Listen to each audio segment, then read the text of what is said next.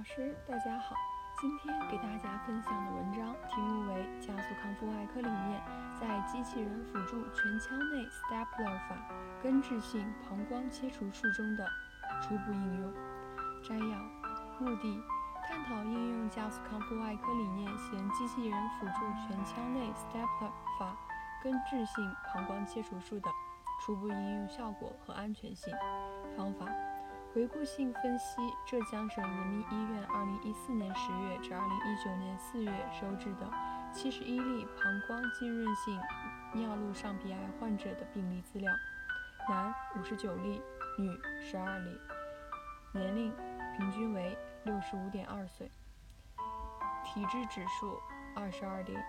千克每平方米，中位年龄矫正合并症指数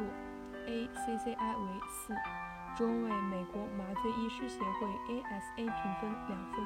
所有患者术前完善肺部 X 线片、血管超声、颈内静脉等，腹部超声、尿路增强 CT 以及膀胱镜活检或诊断性膀胱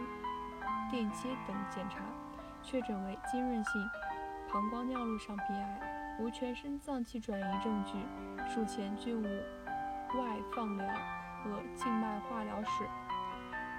腹部无传统开放手术史，七十一例均行完全机器人辅助 Staple 法根治性膀胱切除术，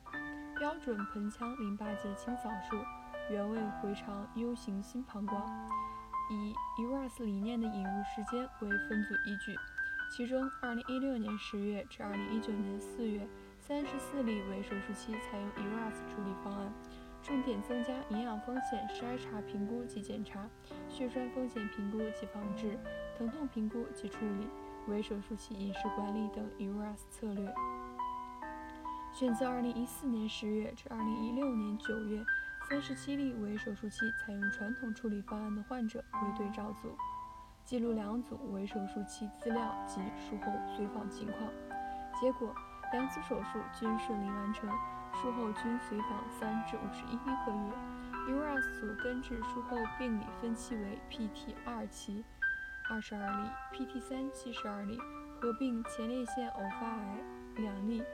对照组根治术后病理分期为 PT 二期二十五例，PT 三期十二例，合并前列腺癌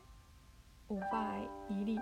ERAS 组和对照组术后首次排气时间与排便时间，术后住院时间。以及术后疼痛数字评分差异均有统计学意义。ERAS 组和对照组的手术时间、